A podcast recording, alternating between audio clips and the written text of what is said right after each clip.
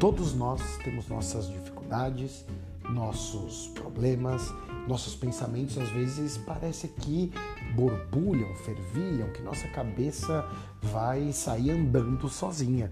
Não importa se são questões relacionadas ao trabalho, às relações familiares, ao estudo, aos relacionamentos amorosos ou até essa doideira da pandemia, as questões políticas que envolvem o Brasil. Não importa o que seja, toda semana nós traremos aqui conteúdos relacionados ao dia a dia, à vida.